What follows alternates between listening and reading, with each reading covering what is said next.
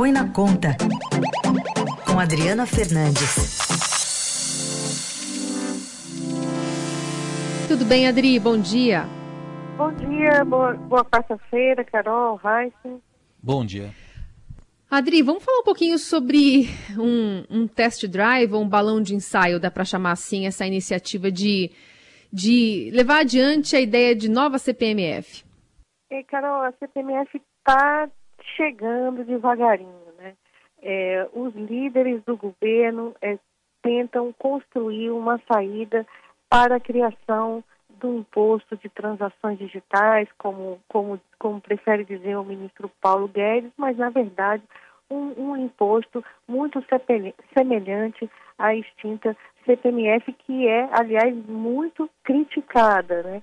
O líder do governo é, na Câmara dos Deputados, Ricardo Barros, ele tem se articulado nas conversas com outras lideranças partidárias é, do Congresso Nacional para ver assim, um termômetro da sensibilidade de encaminhar ainda essa semana um projeto é, criando a, a desoneração é, da, da folha de pagamento das empresas, retirando encargos né, tributários é, do, da folha de pagamento das empresas tá, e sendo financiada com esse, com esse novo tributo. Essa é uma proposta que foi defendida sempre pelo ministro Paulo Guedes, o presidente Bolsonaro, muito crítico à CPMF, à volta da CPMF, mas agora é, a, o, essa tentativa, como você falou aí, esse test drive com a CPMF.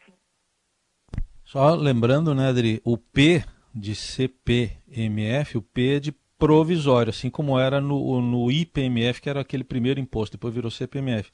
Só que o P de provisório virou permanente, né? Acho que relembrar um pouco a história é importante, né, para situar o momento atual.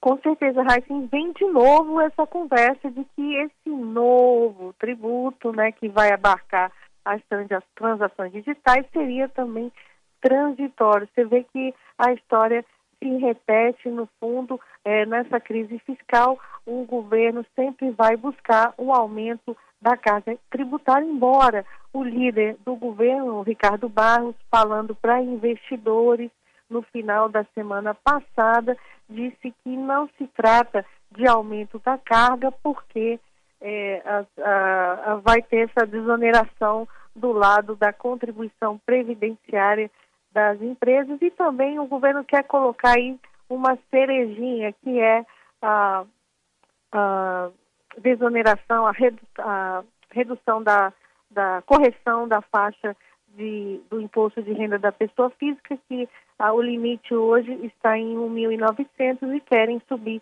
para 3, 3 mil reais.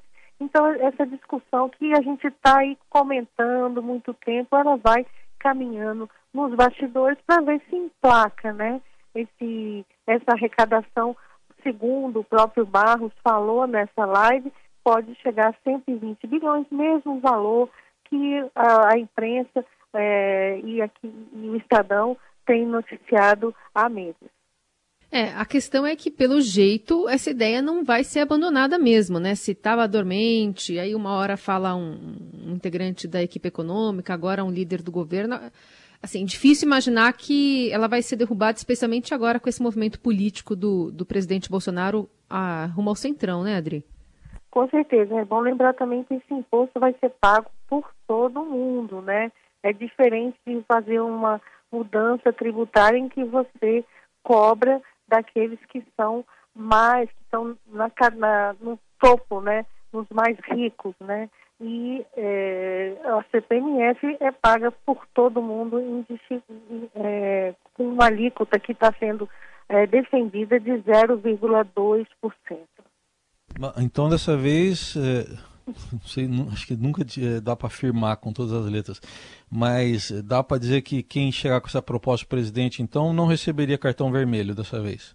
É, porque assim, quando, quando o ministro Paulo Guedes insistiu muito nessa tese, e o seu então secretário, Reis, você vai lembrar, o Marcos Sintra é, falou abertamente, falou de alíquotas para desonerar a folha é, de salário das empresas, ele levou um cartão vermelho, ele acabou sendo demitido pelo ministro Paulo Guedes é, no ano passado. Agora, quem está falando publicamente não é o Paulo Guedes, é justamente o, o time político do presidente. No caso, quem expôs mais abertamente foi o líder do governo, Ricardo Barros.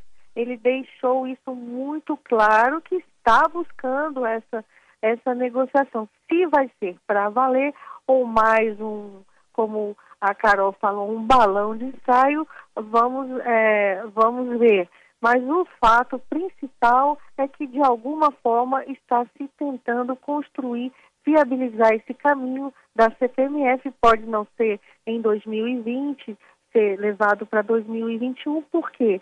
Porque o presidente, o atual presidente da Câmara, Rodrigo Maia, já disse que, enquanto ele for presidente, essa proposta não passa. Então, é uma arquitetura aí política também de colocar, de tratar, amadurecer esse processo, mas no mercado financeiro também tem muita gente de que diz, avalia que esse ajuste fiscal terá também que ser pago com o aumento da carga tributária. Essa Adriana Fernandes conosco no Jornal Dourado. Adri, obrigada. Até sexta. Até sexta.